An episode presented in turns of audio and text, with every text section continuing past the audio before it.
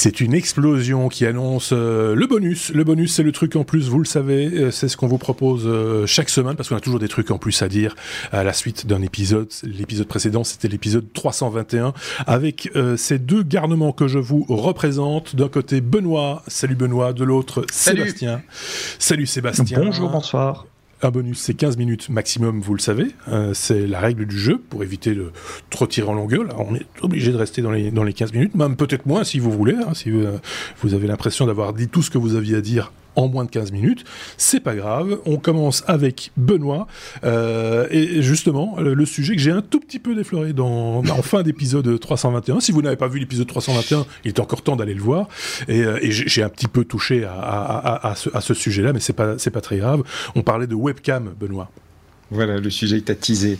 Donc, euh, bah, c'est une webcam. Il y, y, a beaucoup, beaucoup de produits qui sortent en ce moment. Et celle-ci, c'est ce qu'on appelle la Centercam. Et le, le principe, d'avoir une webcam qui te donne un, angle de vue qui va être plus naturel euh, pour ton interlocuteur. Et pour ça, l'idée, et je trouve maligne, c'est d'amener la caméra au centre de l'écran, parce qu'au centre de l'écran, c'est souvent là où tu as le, tu vois, le, retour euh, dans une vidéoconférence avec là, où va se trouver ton interlocuteur. Et donc, du coup, tu, c'est là où tu regardes. Et donc, forcément, comme c'est là où tu regardes, ben, c'est là où tu, tu vas regarder la, la caméra et la personne de l'autre côté va avoir l'impression que tu la, tu la regardes tout à fait naturellement. Alors, c'est, c'est malin comme tout parce que euh, on penserait à faire ce genre de choses avec euh, des, solutions un peu complexes, avec un miroir sans teint, etc. Et là, ils ne sont pas compliqués la vie, ils ont juste pris une très petite caméra, ils l'ont mise au bout d'un fil relativement fin, avec une petite attache qui permet de le fixer au-dessus de l'écran. Euh, et puis, tout simplement, c'est vrai que la caméra étant tellement petite, et pour ce qu'on va en faire, c'est-à-dire avoir le, visage de l'autre personne qui va dessus, tu couvres un petit morceau du nez, c'est pas grave. Tu gardes quand même la, vue sur le, les intonations, les réactions de la personne. Et je trouve que l'idée, elle est vraiment maligne comme tout. C'est un Indiegogo, donc c'est un produit en crowdfunding. Donc on a une chance sur deux de pas le recevoir, mais euh, ou de le recevoir dans cinq ans quand euh, plus personne ne fera de. Oui, c'est ça des trucs, mais bon, le, le, truc est quand même une, une idée, euh, une idée intéressante. Ça vaut la peine de, de regarder. C'est pas, c'est pas non plus hors du prix. Hein. Enfin, non, je pense pas. Enfin, je une webcam normale, quoi. C'est, c'est un peu moins de, de, de 100, 160 euros. Oui, c'est ça. Oui, euh, même moins que ça, je pense. Mais bref. Non, euh, départ, c'est si elle sort pas là, quelqu'un va la faire. Enfin, je veux dire, une marque va la sortir euh, parce que voilà, c'est difficile quand même de breveter cette idée-là. Euh, ce serait culotté. Donc euh, quelqu'un, quelqu'un va reprendre certainement l'idée. D'autres, d'autres fabricants, je pense à Logitech, mais peut-être pas que. Il y en a d'autres. Hein, vont reprendre l'idée c'est pas une webcam qu'on va laisser devant son écran tout le temps pour travailler non plus. Hein. N'allez pas chercher la petite bête. C'est vraiment fait pour quand on a une vidéoconférence ou qu'on enregistre un podcast vidéo. à distance. Ça peut, ça peut avoir. Euh, c'est pour, pour bien regarder la caméra, ce qui est toujours un défi, même pour moi, hein, c'est très honnêtement. Euh, donc euh, voilà, c'est, moi j'ai trouvé ça vraiment malin. Euh, c'est un, c'est même pas un fil, hein, c'est vraiment inflexible, j'ai l'impression. Mm-hmm. donc on peut encore orienter légèrement cette caméra. Donc, enfin cette petite webcam. Voilà, c'est malin, euh, c'est bien pensé. Si ça permet d'améliorer le confort euh, des uns et des autres face à, à, ce truc un peu froid, euh, ah, ça c'est ton téléphone, Benoît. C'est mon téléphone, effectivement. Ouais, j'ai la même sonnerie, enfin j'avais la même sonnerie et je, je, je l'ai arrêté à cause de ça. Heureusement, le chat s'est décroché. Euh... Il n'a même pas besoin d'un robot pour le faire. Il n'a même pas besoin du robot pour le faire. Je vous renvoie une fois de plus à l'épisode 321. Vous comprendrez mieux euh, ce dont il s'agit. On peut passer à la suite. Si, c'était pas le chat, c'était pas dans la partie qui n'a pas été enregistrée hmm. C'est euh... ah, ah, non non non, on n'a pas lu le chat aussi. Oui, raison. On a parlé du chat. Alors, que, que, ce soit en podcast ou que ce soit en vidéo, puisque je le rappelle, euh, vous nous retrouvez également sur YouTube. Euh, et là, vous avez en plus les petits extras avant enregistrement, après enregistrement et nos petites interactions des fois avec certains de nos auditeurs qui, euh, qui chattent euh, avec nous pendant les enregistrements. Ce qui n'est pas le cas ici avec un bonus, je tiens à le signaler. Il nous reste 10 minutes pour parler de toute autre chose, de Facebook par exemple, Sébastien, euh, qui paye 5 milliards pour simplement protéger son patron, Mark Zuckerberg. Oui, enfin, ils auraient payé euh, de toute façon, mais peut-être pas 5 milliards. Euh, donc, on est dans le contexte de l'affaire Cambridge Analytica, cette société d'analyse de données qui a réussi à sortir des données de Facebook pour analyser nos préférences politiques, en tout cas les préférences politiques des, des citoyens des États-Unis d'Amérique, et ainsi influencer la campagne qui a vu l'élection du président Donald Trump il y a déjà euh, quelques années, ben, un peu plus de, de, de, 5 ans, si, enfin, ou 4 ans et quelques, si, si je compte bien. suite à cette affaire, Facebook a été condamné puisqu'ils ont laissé faire cette exfiltration de données. Il n'y avait pas de système en place qui permettait de garantir qu'une société ne pourrait pas exploiter les données euh, personnelles. Et donc il y a eu un procès fait par la Federal Trade euh, Convention ou quelque chose comme ça, FTC euh, aux États-Unis. Un procès qui s'est réglé à l'amiable avec un paiement, comme souvent c'est le cas aux États-Unis. pour nous, Européens, ça semble un peu choquant, mais c'est tout à fait normal dans le système judiciaire américain là-bas. Et le montant, et, et c'est ça la nouvelle information, le montant que Facebook a payé en dédommagement est de 5 milliards de dollars et apparemment ce montant aurait été négocié à la hausse pour éviter que euh, Mark Zuckerberg et d'autres hauts dirigeants de Facebook soient explicitement mentionnés dans un procès, ce qui aurait atteint leur réputation euh, de, de, de, de, les voir mentionnés nominalement dans, dans un futur procès. Et donc, euh, qui est-ce que ça lèse ben, Ça lèse les, les, actionnaires de Facebook. Ce sont eux qui portent plainte maintenant. Euh, parce que, évidemment, si je suis actionnaire de la société et la société a payé 5 milliards de dollars en enfin, en, dans le cadre d'une conclusion d'un procès juste pour protéger l'image de marque du patron, ben ça, ça, a priori, c'est un potentiel sur les bénéfices et donc ça me lèse en tant qu'actionnaire. Donc, euh, à suivre, affaire à suivre également, voir euh, où va aller cette plainte, comment elle va se, se, terminer. Enfin, 5 milliards de dollars, je trouve que le chiffre était plutôt sympa. Il n'y a jamais personne qui a payé 5 milliards de dollars pour me protéger moi. je vais faire mon Calimero. C'est vraiment trop injuste. Hein. C'est parce que c'est parce qu'on peut donner 2 milliards et demi parce qu'on ne te voit qu'à moitié pour l'instant. C'est parce que tu te, tu te penches sur la droite. Donc Moi, je pense que c'est parce qu'il fait moins de conneries que Zuckerberg. Donc on n'a pas besoin de payer ce prix-là. Voilà. Peut-être ou que c'est complètement indéfendable et qu'on s'en fout et qu'il aille au feu quoi. Tu vois, tout est possible. Euh, l'article rappelle que Zuckerberg a des, des, des ambitions politiques pour le futur et donc euh, être nommé, euh, voire même plus condamné dans un procès, ça serait extrêmement préjudiciable pour sa future carrière politique. Il y a l'inégigibilité, j'imagine, aux États-Unis quand tu es un casier judiciaire, c'est un peu comme chez. Enfin, je pense, hein, c'est comme chez nous. Moral en tout cas. ils sont beaucoup plus stricts là-dessus qu'ici en Europe. Bon, ben écoute, moi, alors ce que j'aime bien, c'est on va passer parler au passer parler, on va parler du parler, mais passer sur le sujet suivant. Mais moi, j'adore quand Benoît me met dans le lancement, il met pain.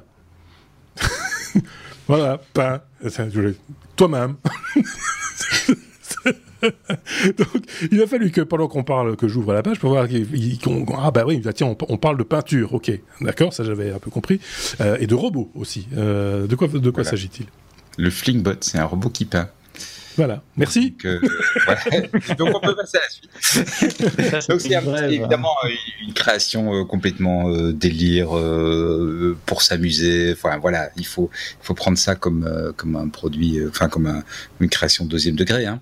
on, je sais pas si vous savez, il y a un certain nombre d'artistes qui ont travaillé comme ça le jet de peinture, qui détendent de, de créer une œuvre d'art en, en, lançant de la peinture, et donc on, on, on obtient une œuvre qui, qui a un côté évidemment où l'artiste s'est impliqué dans dans certains éléments, mais avec aussi toute une dimension qui est un petit peu le hasard. Et donc un, un, maker un petit peu inventif s'est dit mais je, je ferais bien un robot qui fait ça. Et alors la, vidéo est assez intéressante à voir. Elle fait une dizaine de minutes, c'est pas non plus excessif en, temps. Puis sur YouTube on peut dire fait une fois 25, donc ça va un peu plus vite. Et le, mec euh, explique comment il a fait ça. Et mine de rien, c'est pas mal réfléchi. Donc le principe c'est il a une dizaine de pots de peinture.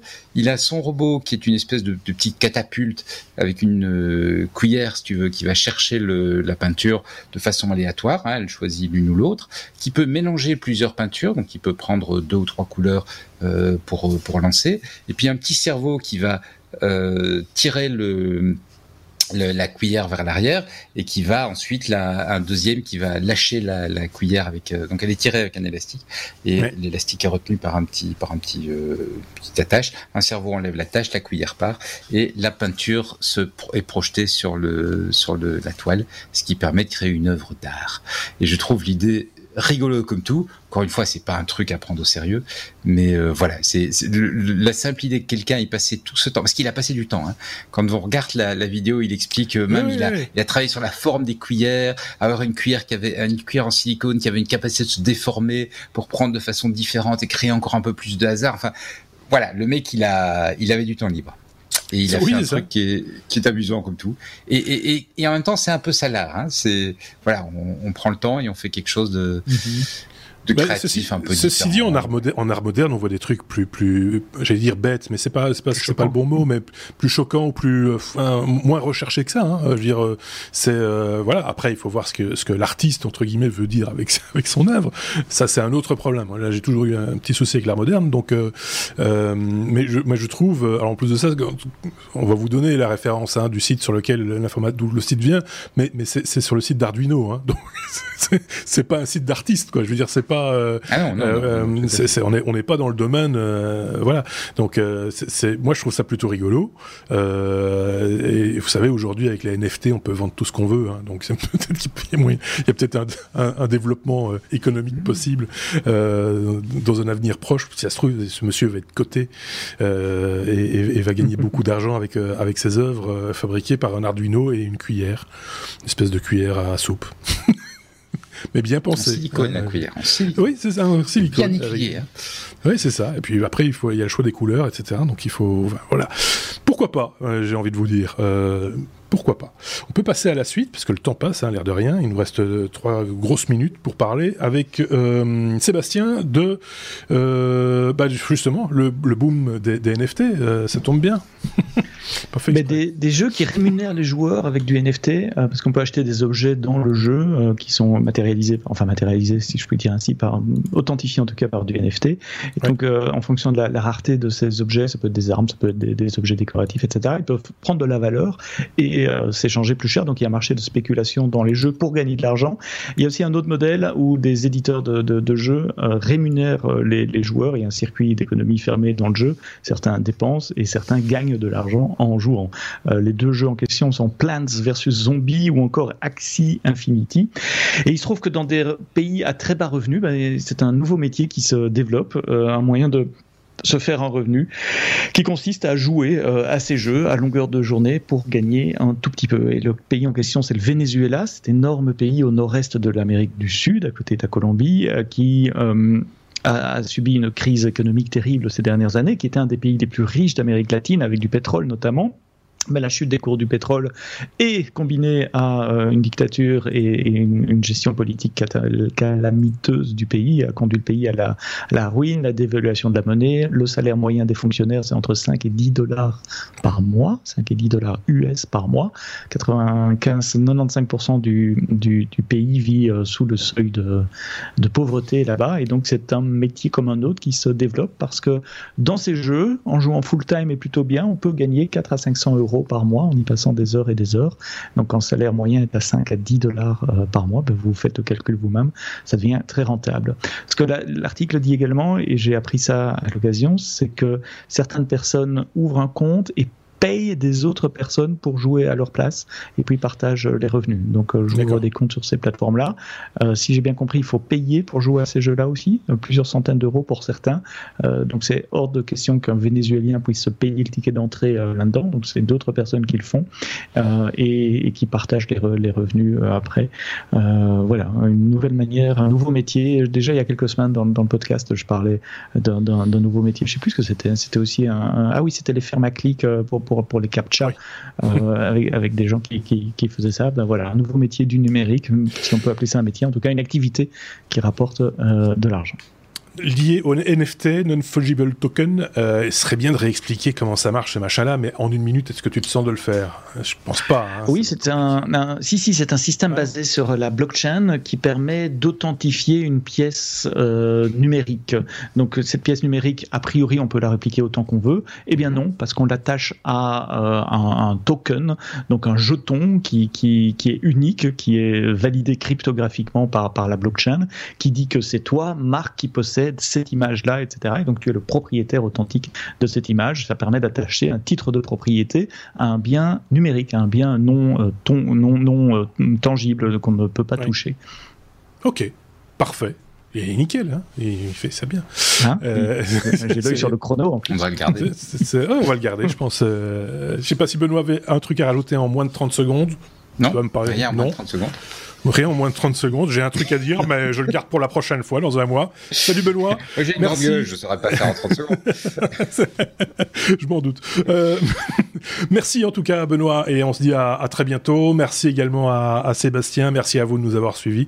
Prenez soin de vous, prenez soin des autres, comme on, a l'habitude de, de, le dire. Et on se retrouve évidemment la semaine prochaine, jeudi par exemple, pour un nouvel épisode des Technos. Ce sera le 322e épisode. À très bientôt. Salut.